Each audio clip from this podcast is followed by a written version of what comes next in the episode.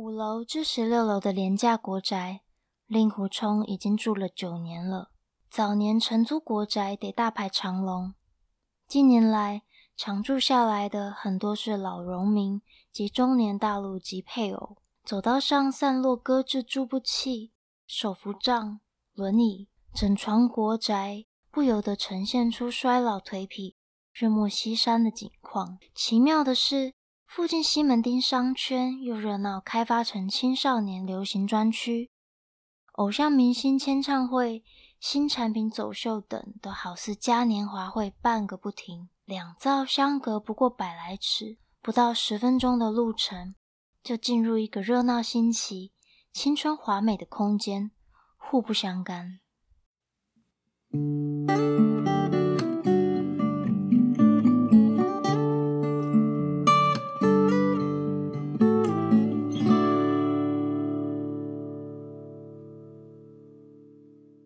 方故事、人物故事，还有那些你我身边的大小事，让我们一起听故事。欢迎收听叙事圈，我是尾鱼。今天由我为你朗读。嗯，这一次想要朗读的这本作品叫做《我们移动与劳动的生命纪事》。它并不是一本很新的书哦，嗯，因为它出版在二零零八年。作者则是顾玉玲，他是我非常喜欢的一位作者。前阵子有出新书，那这本书是一部散文作品，里面写的是，呃，作者在他的工作中所或生活中所遇到的一些菲律宾移工，所以也就是那些菲律宾移工在台湾的故事。那这本书它蛮特别的一个点是，他的书写的角度就是从主要是从作者自身出发嘛，因为他自己本身就是劳运组织的工作者，但同时他不是也只有写义工，他也写到了义工身旁的那些可能呃阿嬷或是身心障碍者，那甚至他也把他自己以及他家庭的故事给写进去。所以，这个书名就可以反映出这个部分，它并不是他们，而是我们。也因为这样子的一个题材的特殊性，以及它，嗯，我主要写的真的很棒，就是它整个一个书写的风格跟内容的，我们说厚度，呃，让这本著作呢得到了第九届的台北文学奖，所以顾玉玲也。成为了第九届台北文学奖年金的得主之一。接着要跟大家分享的是说，为什么这次选了接下来的这个朗读的段落？接下来我要朗读的这个段落，主要是在描述一位脊椎损伤患者令狐冲的一个故事。那因为它其实篇幅还蛮大的，所以我有分成几个段落去念。好，那为什么我特别选了这个段落这个故事呢？其实就是令狐冲的故事，包括作者的文字，让我非常有感觉。嗯，因为他在讲述的空间其实是在台北市一个叫做西宁国宅的地方，它就在西门町的附近。坦白说，我并没有实际去过，我只去过西门町，但我并不知道西宁国宅这个地方。那当我第一次读到令狐冲的这个故事，以及他所生活的这个空间、这个家的时候呢，我心里的感受很复杂。嗯，其实蛮震撼的，对，非常震撼。所以，呃，作者的文字给了我。很多的画面，以及其实也连带让我，呃，其实会想多多关注这样的一些可能故事也好，事件也好，对，所以这次的分享可能文字可能听起来会稍微有点阴暗，我不确定，但嗯，希望大家会喜欢。那如果在听完之后你们有什么什么心得或是什么想要呃回馈的就欢迎大家留言给我们。好接下来就让我们来听呃这一次的朗读。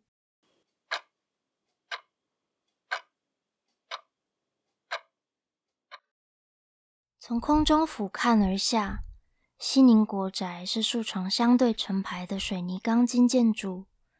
两床十六层高的大楼之间相距约十几公尺，以宽不到两公尺的狭窄水泥长廊连接每一楼层的甬道，像是十余面漂浮在空中的棋盘。田字形的纵向扩充延伸，横面则紧捉住两床大楼间的住家。这个奇怪的设计必然是老建筑，才得以让中庭如此宽敞，未做积极利用。大楼间因此通风、采光皆宜，简直阔绰。可也因着国宅建材明显简陋，整个一长列的十字廊全是毫无掩饰的水泥。直材薄且窄，没有绿印加衬，没有浮雕美化，没有油彩修饰，就这么赤裸裸架在空中，反而越显窘迫。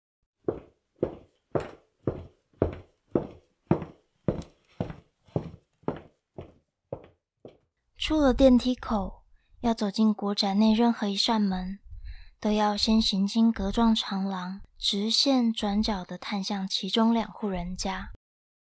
若是门牌看错了，再倒回原点，重新在直角转弯寻路，没有左邻右舍相闻问这回事。总有一侧的邻居是要绕行出去，再弯入才能敲得到门，咫尺天涯。这样看似条条相通，但实则是造成隔离的走道设计。即便是光天化日之下行走，也隐隐感到危机四伏。又或者真有危机了，也不会有人开门抢救。我在隔廊间行走一圈，忍不住想：这种设计真是好容易自杀。像是悬在空中的围崖数十个，每一个转角都可以一跨脚就直坠到地。想不开或想开了，就去了。过去几年，居住在八楼的令狐冲就曾在半夜听闻有重物自半空砰然巨响掉落中庭，不多时就是救护车刺耳的鸣叫。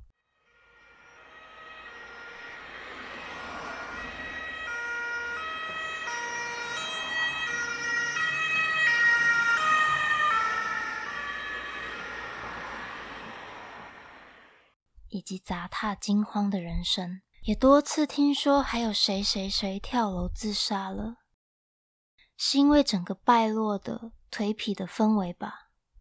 隐藏着不安、紧张与低落的都市里的小小的废墟一样的丛林。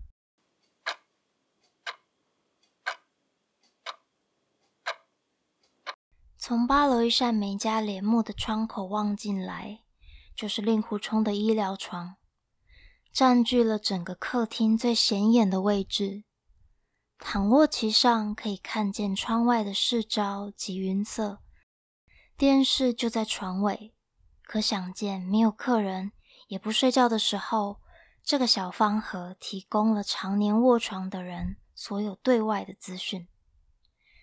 小餐桌上置放着一整排的药袋、胃药。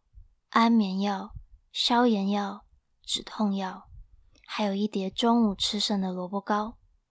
右手边是他赖以独立行动的电动车，左边的墙柜上嵌镶着佛像与香炉。十六平大的格局，两房一厅一厨一卫浴，简单但齐备。无线电话在床边的夹层柜上。但他没有能力主动伸手去拿，唯靠看护工将话筒递上他的肩头，与外界声息相通。令狐冲本姓王，朋友都称他王哥，但他对我说：“你就叫我令狐冲吧。”笑傲江湖那个有没有？我的个性就像他一样，大口喝酒论江湖。他是重度脊椎损伤患者。车祸受伤，造成肩及以下几近全部瘫痪时，才二十五岁。小白马的年纪就此重创，掉落生命幽谷。他生命中超过一半的时间都瘫躺在床上，无法自行移动身躯，脊椎失去功能，唯有颈与肩胛尚能支撑着，有限度的挪动双腕，但食指也失去力量了。二零零三年，来自越南的阿草跨海来到这个老迈的国宅，照料一老一残的起居生活。那真是美好的时光啊！三个人在这个十六平大的空间，建立了封闭而亲密的友善关系。因为阿草，令狐冲相隔两天就得以洗净身体，保持干净清爽。他是个相当自制的身心障碍者，很早就训练自己每两天大便一次，好让照顾他的人可以协助他如厕与洗澡一并处理，使用最节省的人力。他也请长期照护中心的复健师来教导阿草物理治疗，每天早晚一次的按摩，减少他的疼痛，也做肌肉的复健。耗时约半小时至一小时。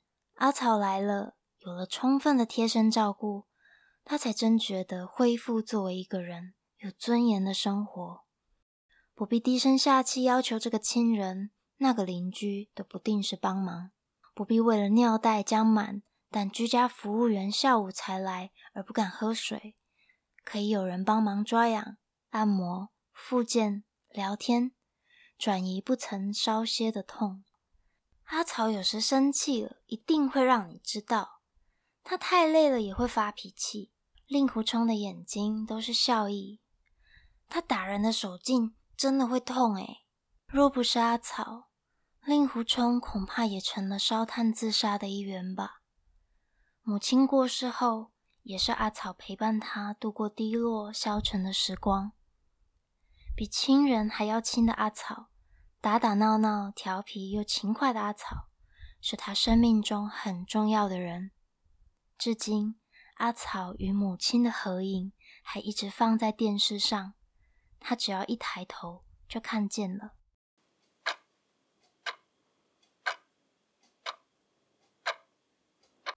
我们从西宁国宅走出来，地下室的生鲜市场过午即散尽人潮。空气中微微弥漫着腐叶的气味。四楼以下的商场，从生鲜、自助餐、美容院、电子零件到服饰店，林林总总。前几年，西门町的都市更新计划拆除了中华路老旧商街，多数商家都迁移并入更落寞边缘的西宁市场。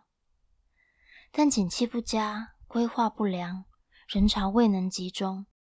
终究是一年年败落下来，至今太半都铁门深锁。五楼至十六楼的廉价国宅，令狐冲已经住了九年了。早年承租国宅得大排长龙，近年来常住下来的很多是老农民及中年大陆籍配偶。走道上散落搁置助步器、手扶杖、轮椅，整床国宅。不由得呈现出衰老颓圮、日暮西山的景况。奇妙的是，附近西门町商圈又热闹开发成青少年流行专区，偶像明星签唱会、新产品走秀等，都好似嘉年华会办个不停。两造相隔不过百来尺，不到十分钟的路程，就进入一个热闹新奇。青春华美的空间，互不相干。台北一零一在远方，东西迢遥，无以计量。但一抬头就看见顶尖的闪光，盆地边缘，仿如日照未及的山脊背面，阴暗多潮。无意间踢翻蚁窝，一涌而出的四散奔逃，一会儿也就看不见了。都市繁华处。堆叠的杯子不为承载、接纳，而为撑高、夸耀，乃至于掩盖不想看见的。